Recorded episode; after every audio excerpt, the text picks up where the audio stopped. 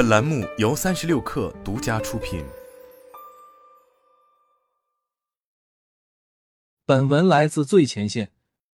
在人类历史有记录以来最热的一年，COP 二八正式拉开序幕。十一月三十日，联合国气候变化框架公约第二十八次缔约方大会在阿联酋迪拜开幕。本次大会于二零二三年十一月三十日至十二月十二日举行，预计有近八万名代表出席会议。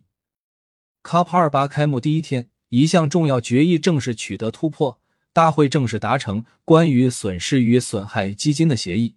该协议将帮助到易受到气候变化影响的发展中国家。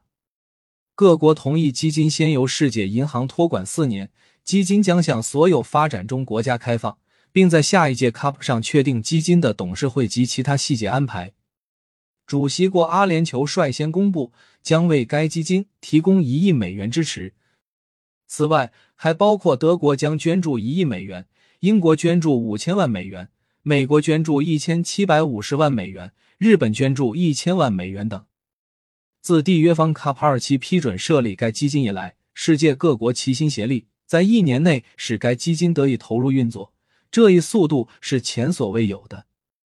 大会主席贾比尔表示：“钱的问题，气候资金始终是促进全球能源公正转型的核心议题。” COP 二八开幕首日就在损失与损害基金方面达成一致，可以说是取得了一项历史性突破，也为之后为期两周的气候谈判开了个好头。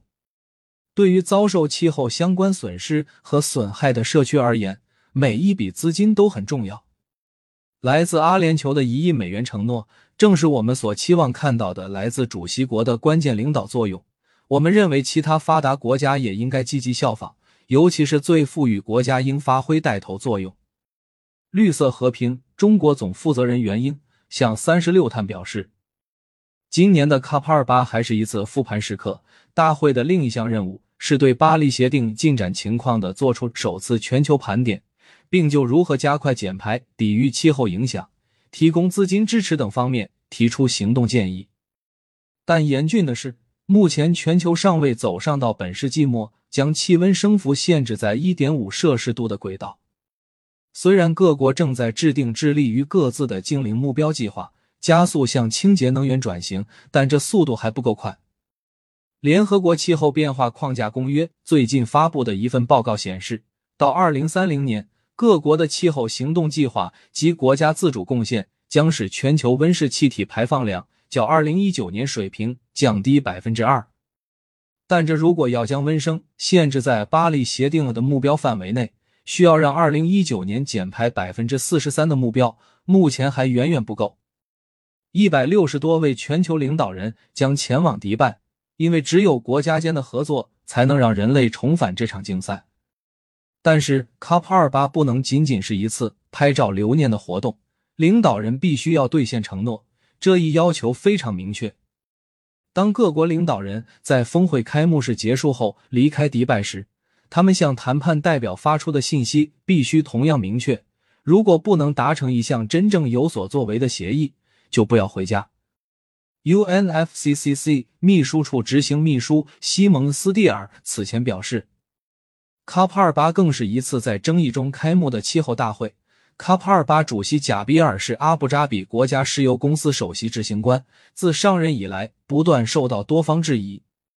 十一月二十七日，BBC 联合非营利调查性新闻组织气候报告中心 （CCR） 披露文件称，COP 二八团队为主席贾比尔准备的文件显示，阿联酋试图计划在 COP 二八期间将利用气候谈判寻求与多个国家的油气项目合作。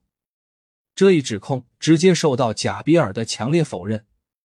在十一月二十九日的新闻发布会上，贾比尔否认曾见过这些文件，也否认曾在讨论中说过这些内容要点。在十一月三十日的 COP 二八开幕式中，贾比尔也做出回应，并谈到了油气公司的脱碳进展。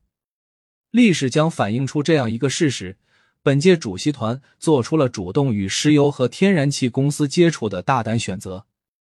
我们此前进行了很多讨论，让我告诉你，这并不容易。但现在其中许多公司首次做出承诺，到二零三零年实现甲烷的净零排放。此外，许多国家级石油公司首次制定了二零五零年净零排放目标。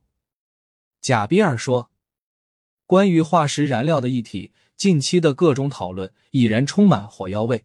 化石燃料的未来之路向何方？